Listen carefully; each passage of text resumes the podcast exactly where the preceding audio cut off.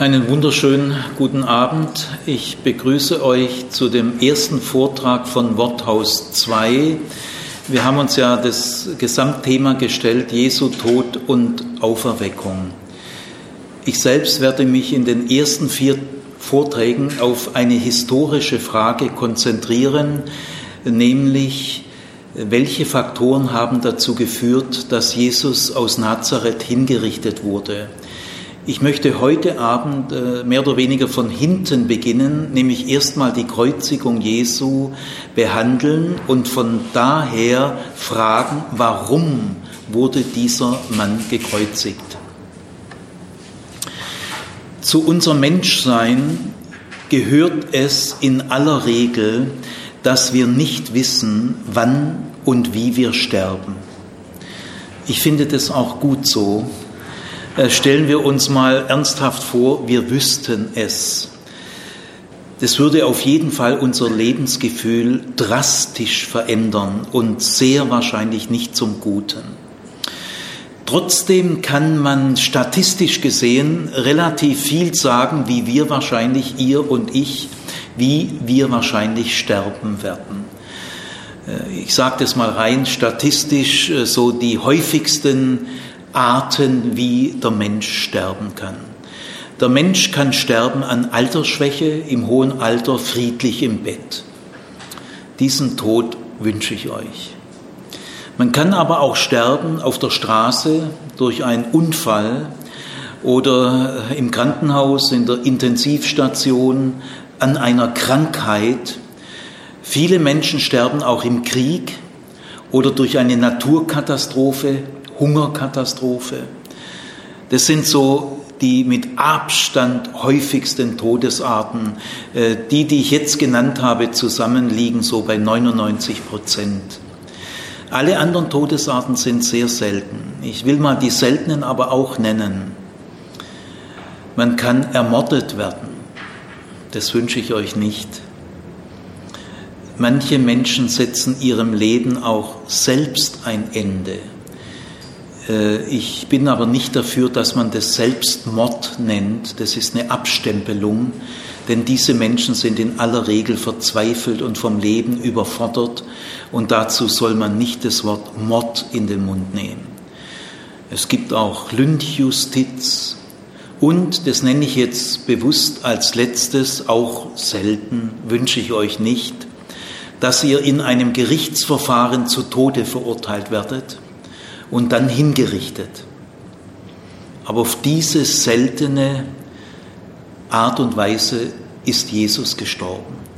Er ist nach einem Prozess zum Tode verurteilt und dann hingerichtet worden. Diese Art zu sterben ist eine sehr spezifische, sehr seltene, eine sehr bestimmte Art zu sterben. Jesus ist nicht einfach gestorben, er ist getötet worden. Er hat ein gewaltsames Ende gefunden. Und äh, man kann sich mal die Frage stellen, wäre das Christentum, so wie wir es kennen, entstanden, wenn Jesus im höheren Alter an Altersschwäche friedlich im Bett gestorben wäre? Natürlich kann niemand die Frage beantworten, aber wir haben sehr viel Grund anzunehmen, dass das Christentum, wie wir es kennen, so gar nicht entstanden wäre. Oder wenn Jesus an einer Krankheit mit 48 Jahren oder 71 Jahren gestorben wäre, oder an einem Unfall oder im Krieg hätte ihn der Pfeil eines feindlichen Soldaten getroffen, wäre dann das Christentum entstanden. Es spricht sehr viel dafür, dass das Christentum, wie es entstanden ist, viel mit der Art seines Todes zu tun hat. Aus diesem Grund behandeln wir jetzt in Worthaus 2 Tod und Auferstehung Jesu. Denn alle Evangelien im Neuen Testament, also alle Erzählungen, die von Christen geschrieben wurden über das Leben Jesu, laufen auf seinen Tod hinaus und berichten ausführlich über sein Sterben. Es gibt in der Christenheit auch vor allem zwei Rituale, die typisch sind für das Christentum. Das ist die Taufe und das Abendmahl. Beide hängen mit dem Tod Jesu zusammen. Beim Abendmahl erinnert man sich an seinen letzten Abend und die Taufe wurde ursprünglich vollzogen in den Tod Jesu. Und das Kreuz ist zum entscheidenden Symbol des Christentums geworden. Äh, in fast allen Kirchen hängt ein Kreuz. Und dass das Kreuz äh, zum Symbol des Christentums, sag mal wie der Davidstern zum Symbol des Judentums oder der Halbmond zum Symbol des Islam geworden ist, ist nicht zufällig. Also es hat seine Gründe, warum sich Christen so intensiv mit dem Tod Jesu beschäftigen. Ist eigentlich merkwürdig. Manche sagen auch, es ist ein bisschen strange, ein bisschen komisch, sind die nekrophil, beschäftigen sich so wahnsinnig mit dem Tod. Äh, man beschäftigt sich doch auch sonst äh, nicht so stark mit dem Tod eines Menschen. Sagen wir mit dem Tod Mohammeds, mit dem Tod Moses beschäftigt man sich nicht sehr. Ja, man kann vom christlichen Glauben her sagen, wenn wir ein Gesamtverständnis äh, des Mannes aus Nazareth gewinnen wollen, und das ist sehr wichtig, so ein Gesamtbild, dann sind drei Aspekte entscheidend. Sein öffentliches Wirken, äh, das haben wir in Worthaus 1 vor einem Jahr mal stückweise behandelt. Zweitens sein Tod und drittens seine Auferweckung. Das sind die drei entscheidenden Aspekte für ein Gesamtverständnis von Jesus aus Nazareth. Ich werde mich jetzt also gleich äh, dieser Kreuzigung Jesu widmen, aber ich möchte vorneweg noch eine äh, methodische Frage äh, bewusst machen. Aus welcher Perspektive behandle ich jetzt gleich die Kreuzigung Jesu? Ich habe mir das bewusst überlegt. Ich behandle die Kreuzigung Jesu nicht aus einer christlichen Perspektive, bewusst nicht. Also auch nicht aus einer kirchlichen Perspektive. Und ich werde auch versuchen, kein kirchlich-christliches Vokabular zu benutzen. Warum nicht? Weil wenn ich die Kreuzigung Jesu aus einer kirchlichen oder christlichen Perspektive behandeln würde, wird alles gewohnheitsmäßig, kennt man schon. Man kann die Bedeutung dieser Dinge gar nicht mehr spüren. Äh, der Tod Jesu muss uns, wenn es irgendwie geht, erstmal wurzelhaft fremd werden. Wie wenn wir es zum ersten Mal hören, dann haben wir die Chance, dass wir die Bedeutung dieser Dinge erneut erkennen können. Was wir gewohnt sind, das kann uns nicht mehr anspringen. Äh, das wird harmlos, es wird routinemäßig. Gell? Also deswegen behandle ich es bewusst aus einer fremden Perspektive, sagen wir mal aus der Perspektive eines damaligen Zeitgenossen, Griechen oder Römer oder Juden, äh, der da hört, oh, da ist jemand gekreuzigt worden außerhalb von Jerusalem. Und dann laufen so bestimmte erste äh, Kennenlernprozesse ab. Also ich behandle die Kreuzigung Jesu aus einer säkularen, weltlichen, verfremdeten Perspektive. So, jetzt geht's los. Alles bis jetzt war mehr so Vorbemerkungen. Im Jahre 63 vor Christus erlebt die Weltstadt Rom einen Skandal, nämlich bei Gaius Rabirius, einem altehrwürdigen Senator und Bankier, sind landesverräterische Beziehungen entdeckt worden. Er hat äh, Spionage betrieben für die Karthager. Und äh, auf dem Marktplatz in Rom, dem Forum Romanum, kommt es zur öffentlichen Gerichtsverhandlung. Es sah nicht gut aus für Rabirius, denn auf landesverräterische Beziehungen steht die Todesstrafe. Allerdings hat Rabirius Cicero gewinnen können als Verteidiger vor Gericht. Und Cicero hatte damals schon einen großen Namen als Rhetor und Philosoph. Die Römer waren gespannt, ob Cicero Gaius Rabirius wird herauspauken können. Cicero war damals noch relativ jung, er war gerade eben Konsul geworden. Aber die Aufgabe war sehr schwer, denn Caesar höchstpersönlich war der Ankläger. Und äh, Caesar verlangte nicht nur, wie zu erwarten war, die Todesstrafe. Nein, Caesar verlangte in diesem Prozess von vornherein eine bestimmte Todesstrafe. Das war nicht üblich, denn es gehörte zu den Rechten eines römischen Bürgers, dass wenn er schon ein Verbrechen begangen hatte, auf dem die Todesstrafe steht, dass er sich die Art der Todesstrafe selber wählen kann. Da gab es so eine gewisse Angebotspalette, Enthaupten, muss man sich überlegen, Giftbecher, Erdrosseln, und noch weitere Möglichkeiten. Und das gehörte zum Recht eines römischen Bürgers, da konnte er wählen. Aber Caesar wollte Gaius Rabirius diese Wahl nicht gewähren. Er verlangte von vornherein äh, für Rabirius eine Todesstrafe, die schon seit Jahrzehnten an keinem römischen Bürger mehr angewandt worden ist und die sich noch nie ein römischer Bürger freiwillig gewählt hatte. Von dieser Todesstrafe sagen die Spezialisten des Folterhandwerks anerkennend, in ihr haucht man seine Seele tropfenweise aus. Denn trotz rasender Schmerzen tritt bei dieser Todesstrafe der Tod nicht etwa sofort ein oder relativ rasch, sondern erst nach Stunden und in vielen Fällen erst nach Tagen. Es handelte sich hier um ein anerkanntes Spitzenprodukt des menschlichen Sadismus. Und ausgerechnet diese Todesart verlangte Cäsar äh, vom Gericht. Cicero aber wandte sich im Jahr 63 vor Christus auf dem Forum Romanum mit folgenden Worten an das Gericht und an das zuhörende äh, römische Volk. Wenn uns schon der Tod angedroht wird, dann wollen wir Römer in Freiheit sterben der Henker, die Verhüllung des Kopfes und das bloße Wort Kreuz sei nicht nur von Leib und Leben der römischen Bürger verbannt, sondern auch von ihren Gedanken, Augen und Ohren. Denn etwas so Schändliches ist eines römischen Bürgers unwürdig.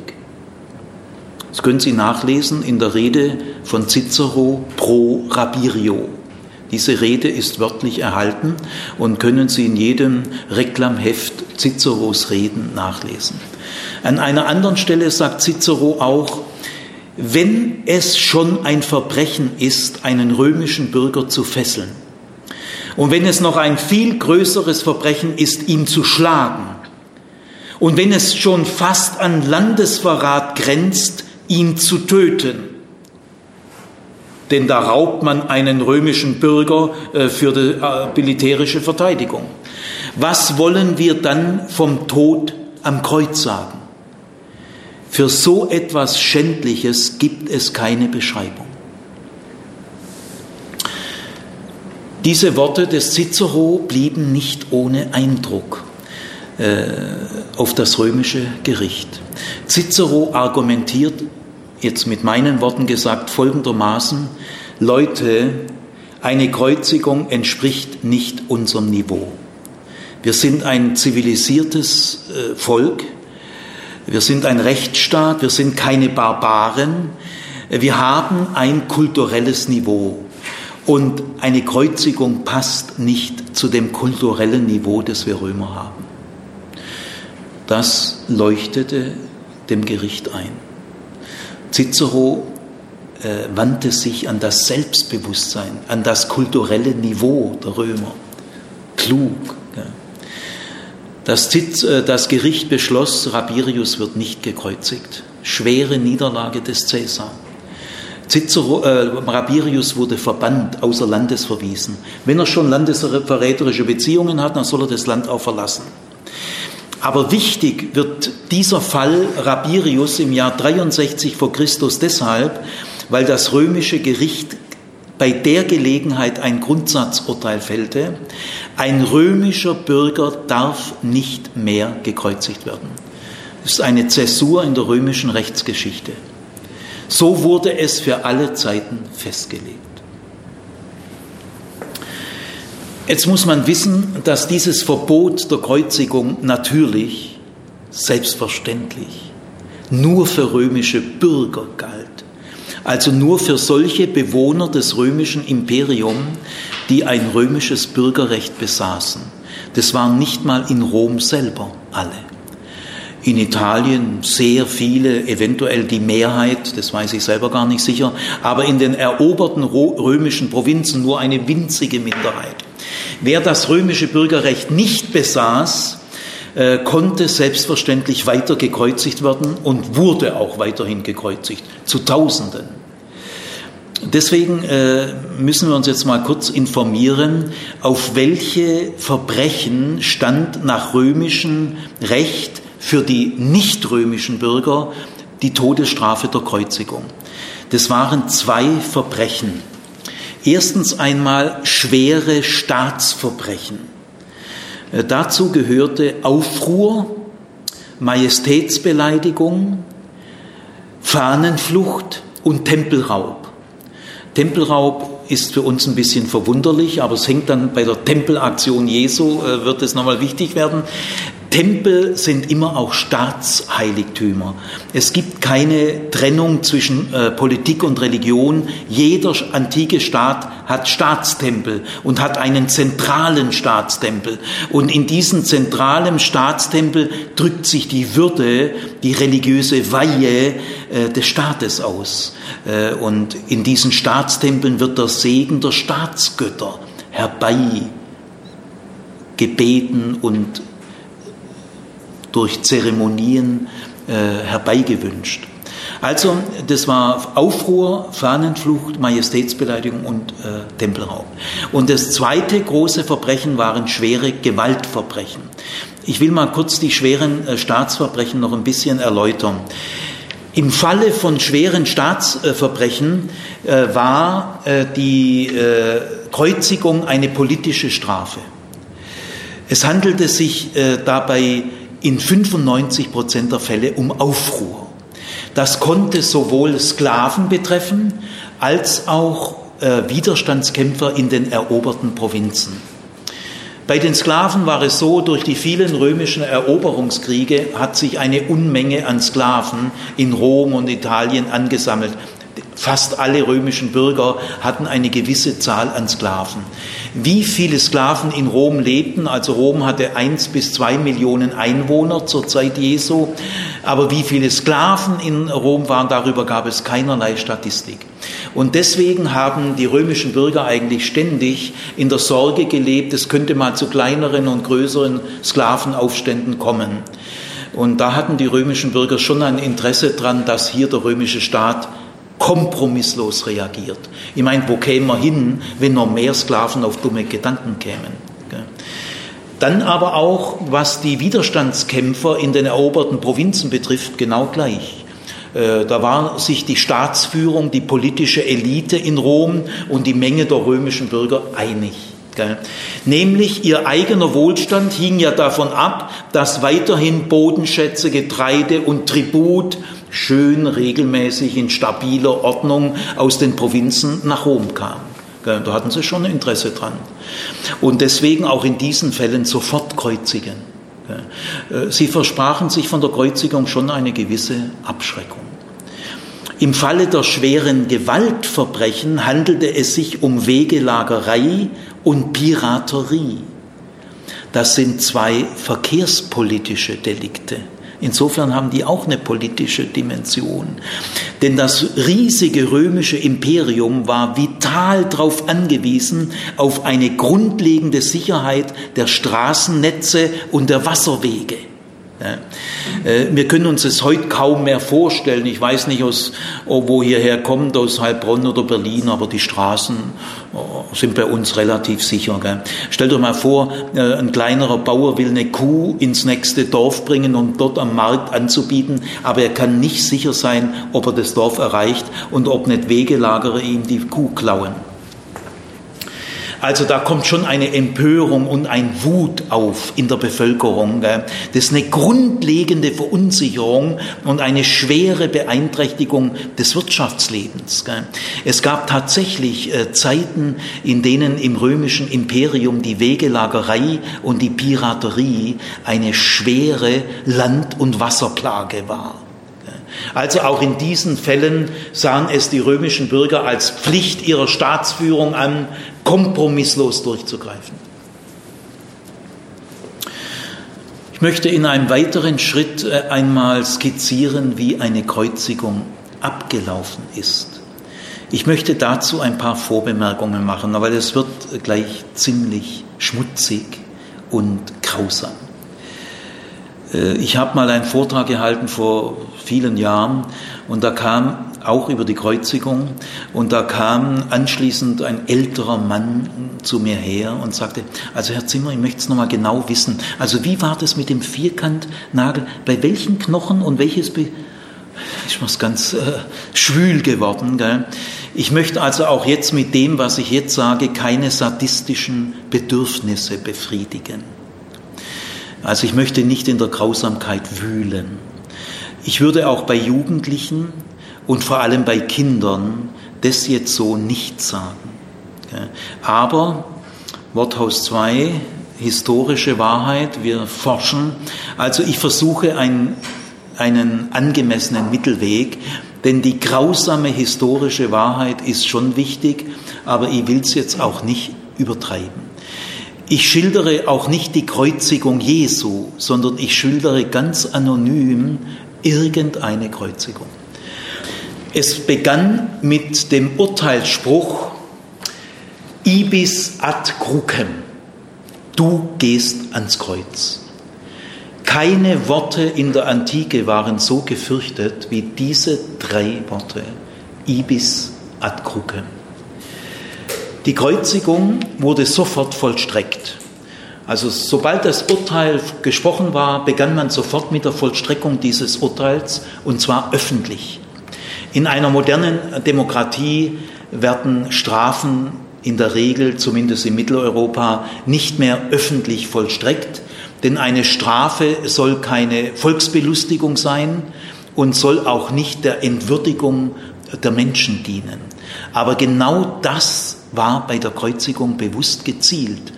Wer gekreuzigt wird, wer eine Kreuzigung verdient, der soll öffentlich entwürdigt werden. Gleich nach dem Urteilsspruch äh, übergab man den Verurteilten den Folterern. Er wurde erstmal gefoltert. Die äh, Spezialisten des Folterhandwerks äh, durften erstmal so ihre Spielchen mit einem Verurteilten treiben. Danach wurde er ausgepeitscht. Ist eigentlich auch eine Folterung, aber man hat unterschieden, erstmal ein paar Folterübungen und dann auspeitschen. Äh, die römische Geißelung war besonders gefürchtet, weil bei ihr die Zahl der Peitschenhiebe nicht vorgeschrieben war und keine obere Grenze hatte. Und bei den Geißeln der Römer waren auch kleine Knochenstücke, Metallstücke eingearbeitet. Nach einer Geißelung äh, war der Körper eines Menschen eigentlich nur noch eine einzige Wunde. Unsensible Folterknechte, bei denen konnte es schon vorkommen, dass der glatt stirbt. Aber das war natürlich nicht der Sinn der Sache. Ein gut ausgebildeter, sensibler Folterknecht hört genau rechtzeitig auf. Nach, der, nach dem Auspeitschen setzte sich ein Hinrichtungskommando mit dem Verurteilten in Bewegung durch die Straßen der Stadt hinaus zum Stadttor. Der Verurteilte musste dabei den Querbalken auf seine Schulter nehmen und zum äh, Stadttor hinaustragen. So lernte er schon mal das Holz kennen, an dem er nachher hängen wird. Man wählte absichtlich Umwege. Man wählte nicht den schnellsten Weg zum Stadttor hinaus. Warum? Möglichst viele Menschen sollten abgeschreckt werden, aber es sollte auch ein Justizurtum, so gut es geht, vermieden werden. Äh, also der Offizier des Hinrichtungskommandos, es gab immer einen Offizier und vier Soldaten, schwer bewaffnet, und der Offizier trug vor sich her ein Holzplakat, eine Holztafel, und da stand drauf, warum dieser Mann gekreuzigt wird. Äh, diese Tafel wurde später oben am Kreuz angeheftet. Und wenn jetzt jemand äh, den Mann kannte und das Urteil las und etwas zu seiner Entlastung sagen konnte, konnte er sich auch jetzt noch beim Offizier melden. Es wurde sofort verhandelt und wenn der Offizier den Eindruck hatte, dass das relevant war, wurde die Kreuzigung abgebrochen. Also aber im, normalerweise, es kam nicht so oft vor, äh, musste auch der, Gekreut, der, der Verurteilte nochmal immer gepeitscht werden, damit er überhaupt den Querbalken tragen konnte. Die Kreuzigung selber fand immer außerhalb der Stadt statt. Äh, warum? Das hatte zwei Gründe. Einmal, eine Kreuzigung außerhalb der Stadt drückt aus, dass der Gekreuzigte aus der Gesellschaft der Menschen ausgeschlossen war. Er war nicht mehr wert, zu den Bürgern der Stadt gezählt zu werden. Und der zweite Grund war der Verwesungsgeruch. Ein Gekreuzigter wurde nicht bestattet. Und das war in der Antike besonders schlimm. Denn nach antikem Glauben ist eine Beerdigung unbedingt erforderlich, weil ein Mensch, der nicht beerdigt wird, niemals Ruhe findet. Deswegen war die Verweigerung der Beerdigung eine der schlimmsten Seiten an der Kreuzigung. Also draußen vor der Stadt aber in der Nähe des Stadttors. Also es sollte schon außerhalb sein, äh, weil der Verwesungsgeruch wäre völlig unzumutbar gewesen, aber es sollten doch möglichst viele Menschen äh, diese Kreuzigung mitbekommen. Deswegen außerhalb der Stadt, aber in der Nähe des Stadttores, in der Nähe der großen Ausfallstraßen via Appia aus Rom nach Süden. Äh, da konnte es schon sein, wenn mal ein Bürger Roms ein bisschen nach Süden fuhr in sein Landhaus, dass er links und rechts erstmal 30 Gekreuzigte an denen vorbeifahren musste. Es gab im antiken Rom einen Schindanner in der Nähe des Stadttores, da wurde gekreuzigt. Also Draußen auf diesem Hinrichtungsplatz, da standen schon die senkrechten Balken, die waren dort fest installiert.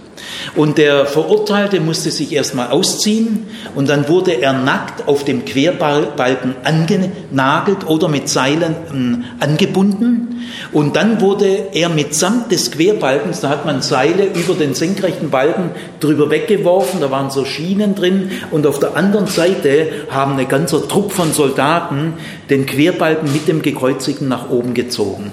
Und als er dann am Querbalken hing, hat man seine Füße auch entweder mit Seilen angeseilt oder mit Nägeln angenagelt. Wenn ein Gekreuzigter so am Kreuz hing, dann war das ein durchaus noch lebender Körper, der atmet und empfindet. Aber er war zu völliger Machtlosigkeit verurteilt. Ich will das doch ein bisschen mal sagen wie. Ein gekreuzigter kann sich nicht mehr kratzen. Ein gekreuzigter kann sich nicht vor Schmerzen krümmen. Habt ihr euch schon mal vor Schmerzen gekrümmt und gemerkt, eine gewisse minimale Erleichterung ist es schon, wenn man sich krümmen kann. Ein gekreuzigter kann die Fliegen nicht vertreiben, die sich auf die Wunden setzen. An dem senkrechten Balken war auf Gesäßhöhe ein kleiner Sitzblock, fünf, sieben Zentimeter angebracht, das Sedile. Und dieser Sitzblock, sehr klug, profimäßig überlegt, fing das Körpergewicht so zur Hälfte auf. Ja, weil wenn es keinen Sitzblock gäbe, hinge der Körper ganz in dem Gewicht der Arme, da würden die Nägel relativ rasch die Hände zerreißen oder bei Angeseilten würde das sehr schnell zur Atemnot und zum Ersticken führen. Aber das Sitzblock, da konnte man ein bisschen sich auffangen. Aber wenn man völlig entkräftet war, hing man dann doch äh, in den Armen. Dann kam man in solche Atemnot, dass man sich wieder aufgerichtet hat, aber das hat die Fußnägel ungeheuer belastet. Und dann äh, ist man wieder runtergefallen. Das heißt, dieses sich mühsame Aufrichten und dann wieder zusammensinken, dieses sadistische Wechselspiel wiederholte sich pro Stunde so und so oft. Mit der Zeit kugeln die Gelenke im Oberarm aus und das verursacht solche Schmerzen, dass der Körper starr wird und das Gesicht entstellt sich. Es geht gar nicht anders. Und mit diesem entstellten Gesicht wird der Gekreuzigte zur Schau geboten, für die Vorbeiziehenden, auch für seine eigenen Angehörigen, für seine Geliebte. Und so mussten sie ihre Notdurft verrichten. Und so hingen sie in der Hitze des Tages und in der Kälte der Nacht. Der Tod trat ein durch Verdursten, durch äh, Ersticken oder durch Herz- und Kreislaufversagen. Viele wurden aber schon vorher wahnsinnig vor Schmerzen äh, durch diese Auskugelungen. Wenn die Gekreuzigten nicht rund um die Uhr bewacht wurden, Tag für Tag, rund um die Uhr, wurden sie schon vorher von wilden Tieren angefressen oder von Aasgeiern. Ein Gekreuzigter kann sich beim Legen nicht, beim Sterben nicht hinlegen. Er kann sich nicht zum Sterben legen. Die Mutter Erde war zu schade für sie. Selbst diese Heimat, die für jeden Menschen selbstverständlich ist, dass man sich zum Sterben auf die Erde legt, selbst diese Heimat war ihnen vorenthalten. Ein gekreuzigter stirbt heimatlos in der Luft.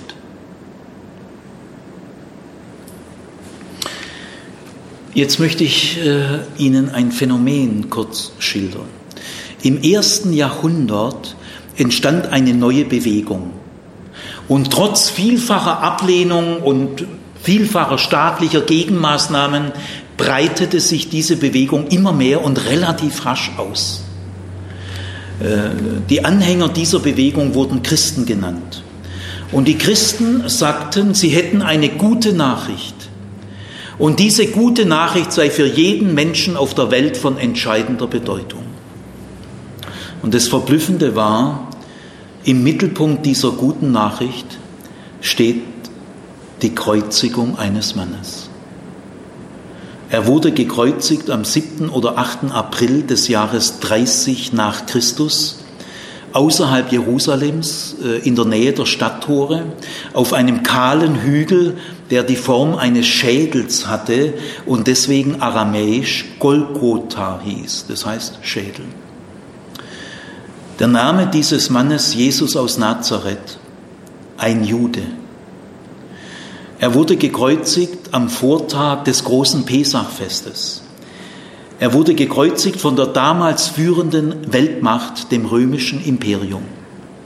Einige mächtige Vertreter des Hohen Rats, der höchsten jüdischen Selbstverwaltungsbehörde, haben diesen Mann beim römischen Prokurator angeklagt und haben diese Anklage vorbereitet.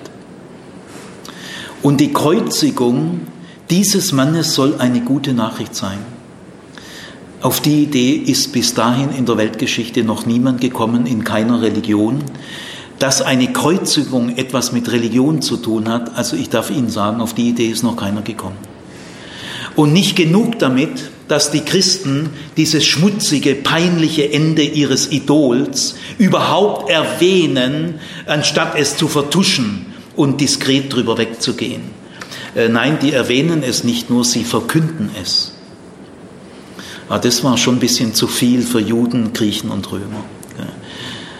Ja, aber äh, Paulus zum Beispiel, der vielleicht größte Missionar der christlichen Bewegung in der damaligen Zeit, der nennt äh, die christliche Botschaft das Wort vom Kreuz. Und bei den Zusammenkünften der Christen lassen sie Brot und Wein herumgehen und nennen das Herrenmahl und dabei erinnern sie sich an seinen Tod. Und wenn sich jemand den Christen anschließen will, dann wird er getauft in seinen Tod. so wird jeder, der sich den Christen anschließen will, von Anfang an mit seinem Tod konfrontiert. Leichter konnten es die Christen niemand machen. Ich will mal äh, so knapp, aber mit genügender Ausführlichkeit schildern, äh, wie die damalige Gesellschaft auf diese verblüffende gute Nachricht reagiert haben. Zunächst mal von jüdischer Seite her. Jesus war ja ein Jude und er blieb ein Jude und er starb als Jude. Also Jesus wollte nie eine neue Religion gründen, hat er ja auch nicht. Alle seine Jünger waren Juden. Alle, die später gesagt haben, sie haben den Auferstandenen gesehen, waren alles Juden. Alle, die Pfingsten erlebt haben, waren ausnahmslos Juden. Und das Neue Testament ist vermutlich ausnahmslos von Juden geschrieben. Also äh, Jesus war äh, Mitglied des jüdischen Volkes. Wie hat eine Kreuzigung im jüdischen Volk gewirkt?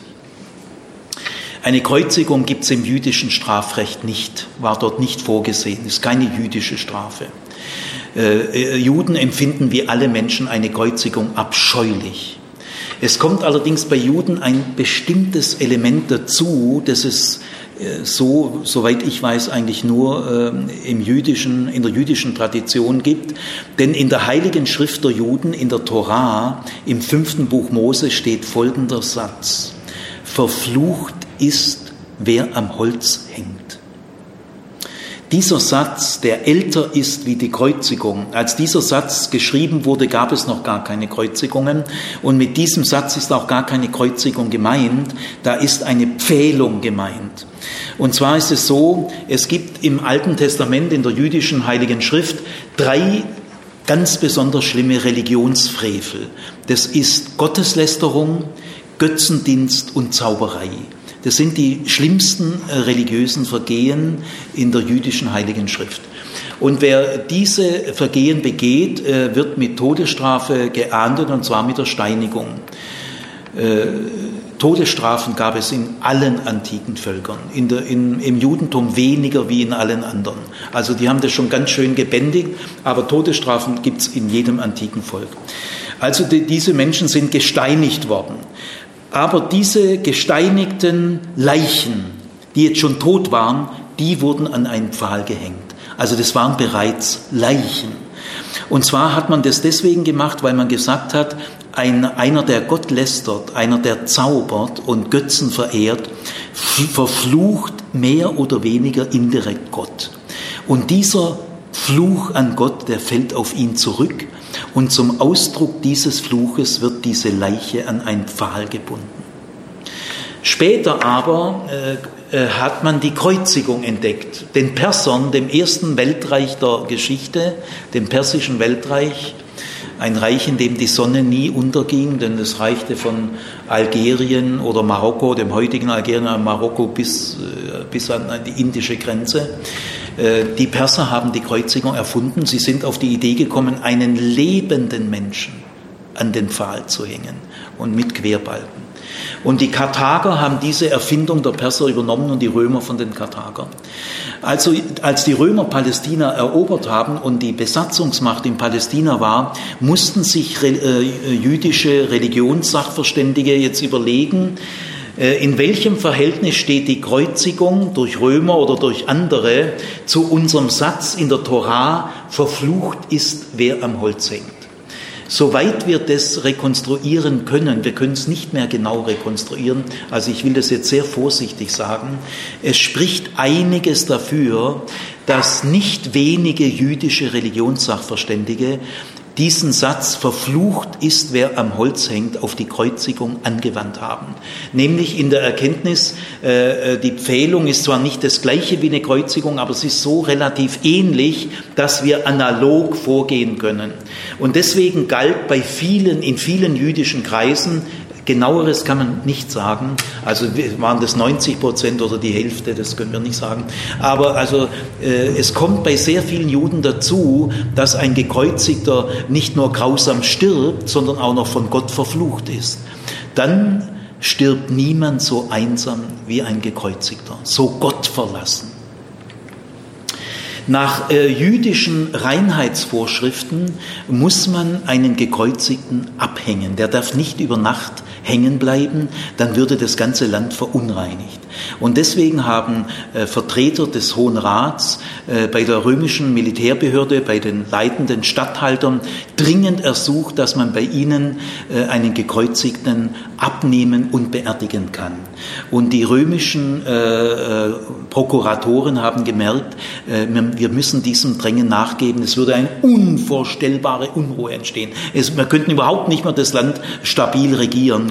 Also sie haben in Judäa als einziger Provinz äh, Juden gestattet, Gekreuzigte zu beerdigen. Aber sie haben es sofort verboten, bei dieser Beerdigung irgendwelche Trauergebräuche zu praktizieren. Die üblichen Trauergebräuche, Salbungen und alles andere waren bei einem Gekreuzigten verboten. Es gibt einen jüdischen Rechtstext äh, in, im Talmud, da steht so sinngemäß ungefähr Folgendes drin, bist du eine Frau, deren Mann gekreuzigt worden ist, oder seid ihr Kinder, deren Mutter oder Vater gekreuzigt worden ist. Es wurden auch Frauen gekreuzigt, Tausende von Frauen, aber lang nicht so viel wie Männer. Also bist du entweder äh, die Frau eines Gekreuzigten oder seid ihr Kinder eines Gekreuzigten, dann zieht weg von dem Ort, an dem ihr bisher gelebt habt. Es sei denn, der Ort ist so groß wie Antiochien, das ist eine Millionenstadt, aber dann zieht bitte in ein anderes Stadtviertel. Und das ist so ein Ausdruck dafür, dass der Fluch wirklich auf dieser Region lastet. Und wenn du von dem Fluch äh, nicht getroffen werden willst, zieh weg. Dass ein Messias am Kreuz endet, ist nun wirklich für einen Juden eine unvorstellbare Möglichkeit. Vollkommen unvorstellbar. Denn ein Messias ist ein von Gott gesegneter Mann und ein politisch erfolgreicher Mann, zumindest je länger, desto mehr. Und er wird das Unrecht besiegen und das Böse besiegen, aber er wird nicht selber ein Opfer des Bösen werden. Völlig ausgeschlossen der Messias ist der, der das Böse überwindet, dann gibt es gar keinen Krieg mehr und es gibt keine Sünde mehr und keine Kinder werden gequält. Also der Messias wird auf dieser Welt Gerechtigkeit verbreiten. Dann kann er nicht selber ein Opfer vom Bösen werden. Und äh, ganz selten gibt es mal in der jüdischen antiken Tradition mh, in Schriften Sätze, dass der Messias vielleicht auch mal leiden müsste aber dann war das immer ein vorübergehendes und ehrenvolles Leiden. Und danach kommt der Sieg. Jetzt muss man sich mal vorstellen, äh, äh, dementsprechend muss es gewirkt haben, wenn die ersten Anhänger Jesu nach seiner Kreuzigung relativ bald in der Stadt wieder erscheinen, in der er gekreuzigt worden ist, von der römischen Weltmacht und äh, von den leitenden Spitzenleuten, Hohepriester und Tempelleiter, äh, die die Anklage vorbereitet haben. Wenn jetzt die ersten Christen in Jerusalem verkünden, der Gekreuzigte ist von Gott auferweckt worden und dadurch als Messias erwiesen. So was denkt man sich nicht aus, denn man kann sich an den zehn Fingern abzählen, was jetzt los ist. Ja. Obwohl man muss sagen, der Hohe Rat hat relativ gemäßigt reagiert. Es kam zu Verwarnungen, zu Redeverbot, zu kurzfristigen Verhaftungen, hin und wieder mal zur Prügelstrafe. Aber damit, mit diesen Disziplinierungsmaßnahmen, haben sie es erstmal belassen. Respekt, Respekt. Aber im Laufe der Zeit, man hat zwar gesagt, lasst diese äh, merkwürdige Messias-Sekte, lasst sie doch in Ruhe, die Thesen sind so absurd, das, das wird sich von alleine verlaufen. Hat sich aber nicht. Und dann wurde der Widerstand schon etwas stärker in den äh, Familien, soweit wir das rekonstruieren können. Es gibt einige Indizien. Wer Anhänger eines Gekreuzigten wurde und sagte, das ist der Messias, der bekam schon ordentlich Schwierigkeiten. Es gab sehr viele familiäre Zwiste äh, bis zur Enterbung und bis zum Ausstoß aus der Familie. Jetzt überlegen wir uns mal, wie haben wohl Griechen und Römer reagiert auf die Nachricht, äh, im Mittelpunkt unserer Religion steht etwas Hässliches und Grausames, die Kreuzigung eines Mannes. Ich sag euch, das war einfach zu viel. Also die Botschaft, äh, dass die Kreuzigung eines Mannes äh, etwas mit Religion zu tun hat und dass der Gekreuzigte der Sohn Gottes ist, das Ebenbild und der Abglanz Gottes. Also zunächst mal wirkte diese Botschaft einfach absurd, äh, lächerlich. Plinius der Jüngere, es war ein Statthalter in der römischen Provinz Bithynien, äh, der hat es irgendwo mitgekriegt von ein paar Offizieren, Religionsspezialisten. Da gibt es so eine neue Bewegung, das sind, die meisten sind Juden, aber die haben auch schon ein paar neue äh, gewonnen, die sind gar keine Juden. Also wir müssen langsam damit rechnen, da ist eine neue, ist eine neue religiöse Bewegung entstanden äh, und die verehren einen Gekreuzigten, der von der römischen Justiz rechtmäßig abgeurteilt worden ist. Äh, da hat es aber dem Plinius doch ein bisschen die Luft verschlagen. Und da hat er gesagt, das kann ja gar nicht sein, das äh, ist ja völlig absurd, da muss irgendwas anders dahinter stecken. Und dann hat er gesagt, gut, ich verhöre mal zwei christliche Sklaven, Sklavinnen, zwei christliche Sklavinnen, die verhöre ich mal sachgerecht auf der Folter. Und nach der Folterung schreibt er nach Rom, tatsächlich, die verehren einen Gekreuzigten. Ich habe nichts herausgefunden als einen wüsten Aberglauben. Und auch andere römische Gebildete also, äh, konnten sich das beim besten Willen nicht erklären. Äh, Sueton sagt, äh, das ist ja ein gepfählter, ein gekreuzigter Sophist. Und Celsius sagt, wenn der Gekreuzigte wenigstens vom Kreuz weg gen Himmel gefahren wäre, na könnte man noch drüber reden. Aber ein Gottessohn, der am Kreuz verreckt, also das geht einfach nicht. Äh, typisch für diese Absurdität ist ein, eine Karikatur, die man im 19. Jahrhundert ausgegraben hat, zufällig auf dem Palatin, dem kaiserlichen Bezirk in Rom. Da hat man ein Kruzifix entdeckt, aber nicht von Christen. Da sieht man, also das ist eine, Strich, eine Strichzeichnung, da sieht man ein Kreuz und an dem Kreuz hängt ein Mann und der Mann hat einen Eselskopf, einen, einen über, übergroßen Eselskopf. Und vor diesem Kreuz kniet ein Mann und betet äh, zu diesem gekreuzigten Eselskopf. Und drunter steht, Alexamenos betet seinen Gott an. Das ist die erste Kreuzigungsdarstellung, die es überhaupt in der Welt gibt. Ein Spottdarstellung. Christen haben Christus nie am Kreuz dargestellt, in den ersten vier Jahrhunderten niemals. Erst nachdem das Christentum Staatskirche wurde, im fünften Jahrhundert, finden sich die ersten zwei Kreuzigungsdarstellungen von Christen, aber sehr zurückhaltend. Bei der ältesten steht Jesus vor dem Kreuz. Ganz merkwürdig. Also es war einfach absurd. Aber die Botschaft vom Kreuz wirkte nicht nur absurd und lächerlich, sie wirkte auch ganz schön frech. Das ist eigentlich eine Unverschämtheit. Unsere erhabenen Götter, die verehren die Christen nicht. Für die sind sie sich zu schade. Aber einen Gekreuzigten verehren die. Sie ziehen einen Gekreuzigten unseren erhabenen Göttern vor. Das ist Verhöhnung unserer Götter. Aber es ist auch schon rein ästhetisch einfach eine Geschmacksverirrung. Das ist eine wüste Entgleisung. Das ist ja Hohn auf jedes ernsthafte religiöse Empfinden. Wer von der Religion redet, der muss doch vom Guten, Wahren und Schönen reden. Aber nicht von so einem Schmutz und so obszöne Sachen. Und äh, äh, bei den Römern, da kam in der, im Punkto Frechheit noch eine ganz handfeste Sache dazu, denn der römische Kaiser wurde göttlich verehrt und er beanspruchte göttliche Verehrung. Unseren Imperator äh, verehren sie nicht. Sie tricksen um die göttliche Verehrung unseres Kaisers irgendwie herum. Äh, aber den Gekreuzigten, der von der römischen Justiz rechtmäßig abgeurteilter Verbrecher, äh, den verehren sie. Sie geben einem Gekreuzigten mehr Ehre wie dem Imperator. Darf ich euch versichern, äh, da war eine ganz schöne Spannung zum römischen Reich. Äh, weil sich die Christen aber nirgendwo als aktive Widerstandskämpfer gegen das römische Imperium äh, beteiligt haben, haben die Römer sie überwiegend längere Zeit in Ruhe gelassen. Aber im Laufe der Zeit ging es dann schon los, erstmal mit lokalen Verfolgungen und die breiteten sich dann immer mehr aus. In der römischen Oberschicht, in der Schickeria, war es nicht angesagt, das Thema Kreuzigung überhaupt irgendwie auf einer Party, äh, kein Mensch, das war tabu. Ich meine, das könnte einer der vornehmen Damen glatt schlecht werden. Die kippt um und kotzt. Ja, also, äh, das geht nicht.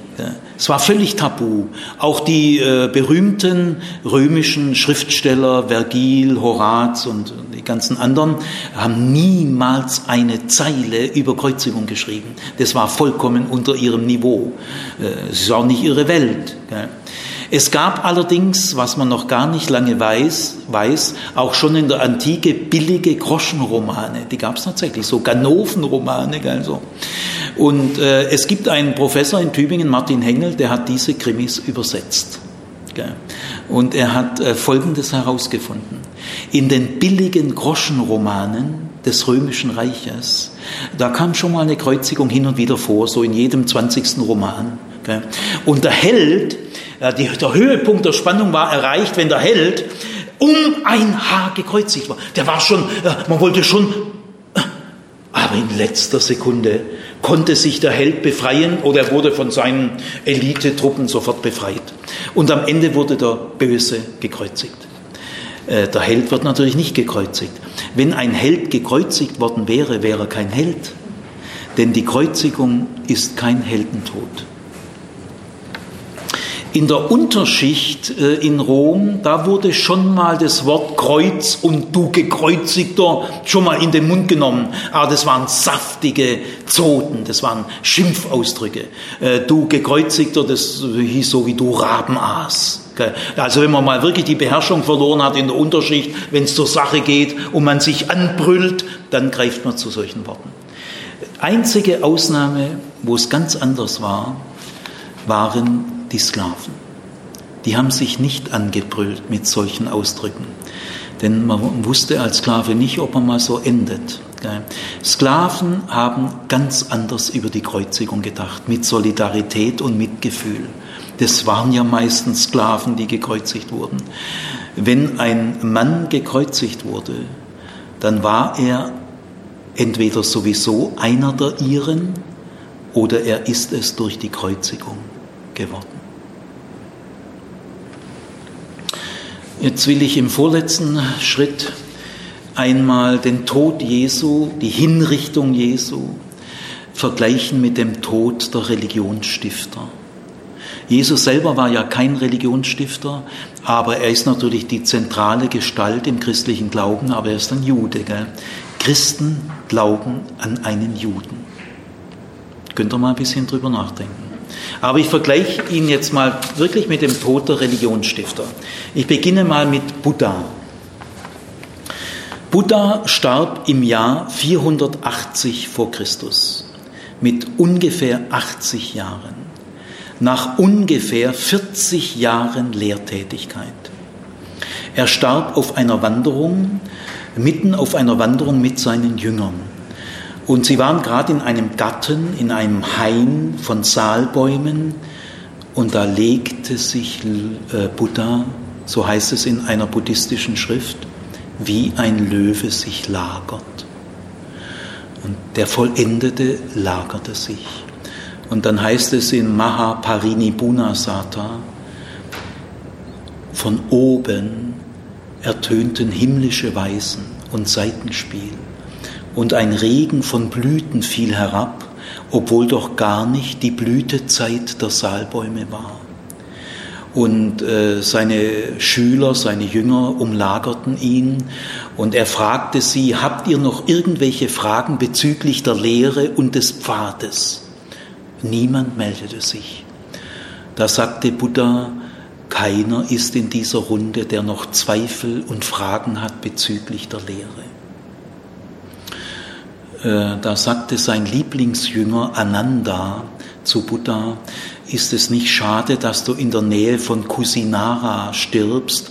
Das war die nächste Stadt, weil das ist eine relativ kleine Stadt, ist keine große Metropole. Kusinara ist eigentlich kein würdiger Ort, in dessen Nähe du sterben sollst.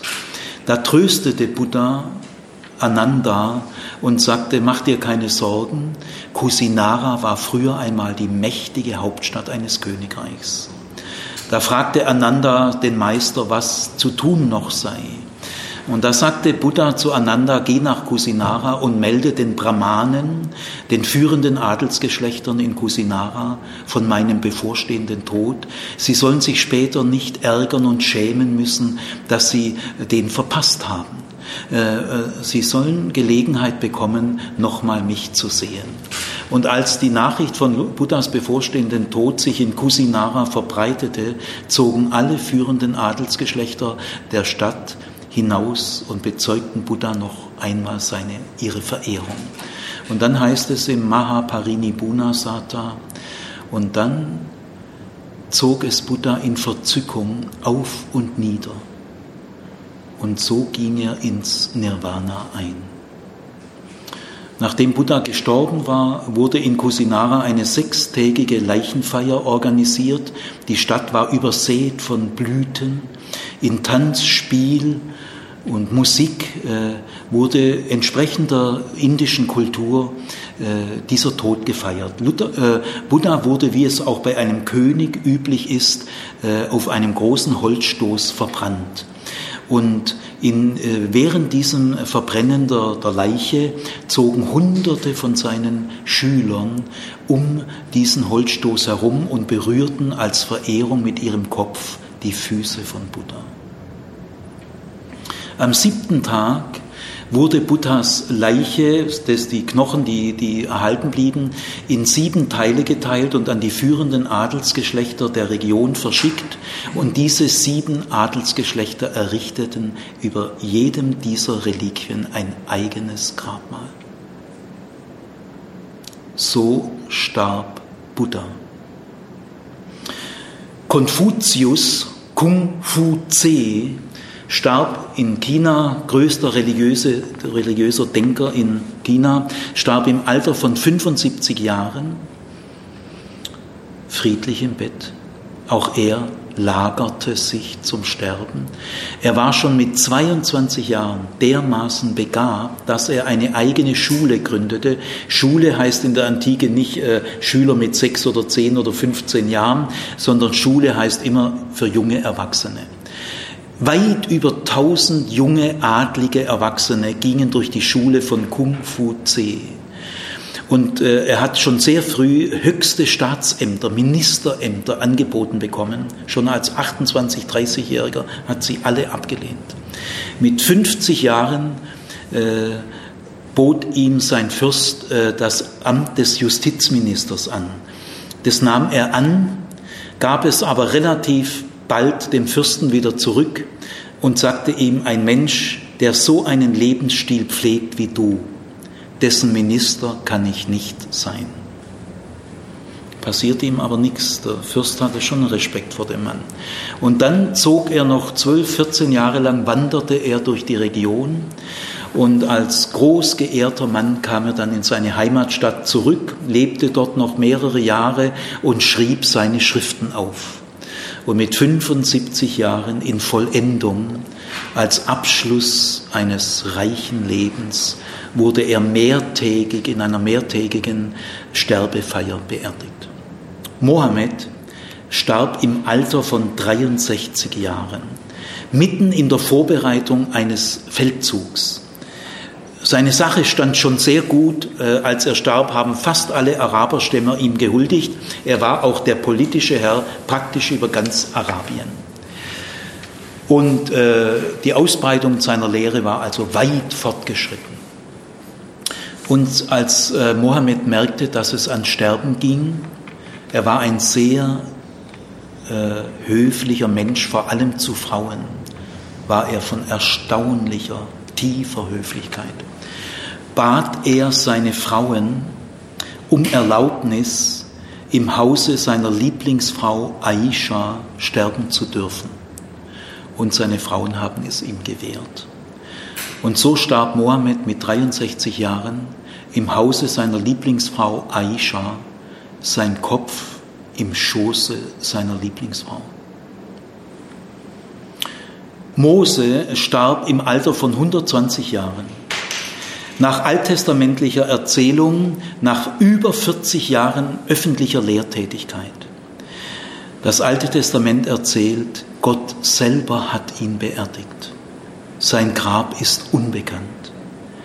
Und es heißt am Ende der Torah, die Kinder Israels beweinten ihn 40 Tage in den Steppen Moabs.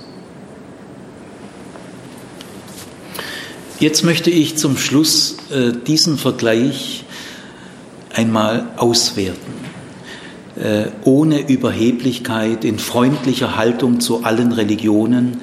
Solche Vergleiche sind sehr wichtig, denn man sagt in, den Religion, in der Religionswissenschaft, wer nur eine Religion kennt, der kennt keine. Da kennst du nicht mal deine eigene. Erst im Vergleich wird dir bewusst das, das Profil deiner eigenen Religion. Ein palästinensischer Theologe, der in Deutschland studiert hat und sehr gut Deutsch kann. Ich habe immer wieder Studienreisen nach Israel und Palästina gemacht. Neun Tage Israel, neun Tage Palästinenser. Am Ende haben die Studenten gesagt, Herr Zimmer, jetzt weiß ich gar nichts mehr. Dann sage ich, gut so, jetzt fängt's Lernen an. Und dieser Dr. Mitri Raheb ist inzwischen auch Preisträger eines großen Friedenspreises in Deutschland. Und dieser Dr. Mitri Raheb hat zu meinen Studenten einmal gesagt, wie schwäbisch ihr seid, das merkt ihr nicht im Schwaberland. Aber hier in Palästina. Deswegen diese Vergleiche mit anderen Horizonten sind schon wichtig, sie sind unverzichtbar, sie erweitern den Horizont, aber die Vergleiche müssen fair sein. Nicht andere abwerten, um mich selber aufzuwerten. Und nicht so vergleichen, dass ich die Schwächen der anderen mit meinen Stärken vergleiche. Gell? Da kommst du immer gut weg. Vergleich doch mal äh, die kleine Stärken mit den Stärken anderer. Äh, manche sehr christliche Gemeindegruppen äh, vergleichen sich mit der Universitätstheologie folgendermaßen. Die Schwächen der Universitätstheologie mit den Stärken der eigenen Gemeinde. Kommt man gut weg. Aber vergleicht doch mal Schwäche mit Schwäche. Ja. Naja, also gut, äh, diese Vergleiche sind erforderlich, aber sie müssen fair sein in einem freundschaftlichen Geist. Jetzt versuche ich also rein sachlich das mal zu vergleichen. Alle Religionsstifter starben im höheren Alter. Der jüngste war Mohammed mit 63 Jahren, äh, ist aber auch schon ein, ein gutes, gesegnetes Alter. Die Lebenserwartung in der Antike war unter 40. Äh, also wenn man 60 geworden ist, das ist schon gesegnet, wirklich. Äh, Konfutse 75, Buddha 80, Mose 120. Jesus Mitte 30. Er war älter wie 30, aber er war noch nicht 40. Jesus starb in den besten Jahren. Er kann keine vollständige Biografie vorweisen, nur eine abgebrochene. Der frühe Tod gilt in allen Religionen, die wir kennen, in den Hochkulturen, als Strafe der Götter. Der frühe Tod ist ein ungesegneter Tod. Jesus hat nicht mal die Weisheit des Alters geschmeckt. Zweiter grundlegender Unterschied. Alle Religionsstifter, die wir kennen, haben eine lange öffentliche Wirksamkeit gehabt, Jahrzehnte. Und in dieser langen Zeit, also Mohammed wurde so um 40 rum berufen, war also über 20 Jahre öffentlich aktiv. Und in dieser jahrzehntelangen Tätigkeit konnte man traditionsbildend wirken, konnte man Schülerkreise prägen und die Ausbreitung der Lehre äh, konnte ein großes Stadium annehmen. Äh, Jesus hat höchstens drei Jahre öffentlich gewirkt oder auch etwas weniger. Und das ist ja wahnsinnig wenig. Und er hat in dieser kurzen Zeit nichts geschrieben. Er hat nicht mit Papier und Tinte gearbeitet. Er hat keine Briefe geschrieben, keine Schriften herausgegeben. Er hat nicht mal seine Gleichnisse schriftlich herausgegeben. Er setzte nur auf das mündliche Wort und nur zwei bis drei Jahre. Drittens, der Tod aller Religionsstifter war die Vollendung, war der Abschluss eines langen, erfolgreichen, gesegneten Lebens. Und die Art, wie sie äh, starben und bestattet wurden, war immer entsprechend ihrer Kultur äh, wirklich ein, ein großes Ereignis. Bei der Beerdigungsfeier von Mohammed waren Zehntausende von Menschen. Also alle Religionsstifter starben entsprechend dem, was in ihrer Kultur als wertvoll und anerkannt galt. Jesus starb aber als Verbrecher einen schmutzigen und hässlichen Tod und wurde öffentlich entwürdigt, eventuell unter Fluchcharakter. Und für seine Jünger war die Verhaftung Jesu eine glatte Katastrophe die schwerste Enttäuschung ihres Lebens. Jesus wehrte sich nicht, er vollbrachte, hat doch sonst Wunder gemacht, bei der Verhaftung kein einziges. Er hätte doch seine Häscher einmal locker in die Flucht schlagen sollen. Und Gott ließ ihm auch im Stich. Wurde so nachts geschnappt im Handumdrehen. Ja, da kannst du bloß nach Hause gehen und deinen alten Beruf wieder aufnehmen. Die sind auch alle abgehauen, weil auch Gefahr der Kreuzigung für die Anhänger bestand, nach Galiläa und haben wieder Fischerei betrieben. Also der Tod Jesu war für seine Jünger eine Katastrophe. Und der vierte Unterschied, alle Religionsstifter starben im Kreise ihrer Liebsten. Frau oder Mann, selbst Sokrates im Kreise seiner Schüler. Jesus aber starb einsam. Alle Schüler hauen ab, sind völlig panisch, die sind sozusagen traumatisiert. Und einige Frauen, tapfer, Respekt, schauen von der Ferne zu. Die waren auch gefährdet, denn die Römer kreuzigen auch Frauen. So können sich die Männer nicht rausreden, aber für die bestand keine Gefahr. Doch, für die bestand auch Gefahr. Frauen sind ja oft mutiger und die Männer sind oft feiger. Die Erfahrung habe ich nicht nur bei anderen, sondern auch bei mir gemacht. Also alle Religionsstifter starben äh, im Kreise von irgendwelchen Anhängern, Jesus aber einsam. Das sind schon gravierende Unterschiede. Trotzdem ist daraus etwas Unglaubliches entstanden. In den nächsten Vorträgen werden wir die Frage behandeln, wie kommt es zu diesem schmutzigen, grausamen Tod dieses Mannes? welche Ursachen und Faktoren haben zu dieser Hinrichtung geführt. Denn Jesus ist ja nicht einfach gestorben, sondern er ist in einem Prozess verurteilt worden. Und eine solche Verurteilung hat Motive. Welche Motive?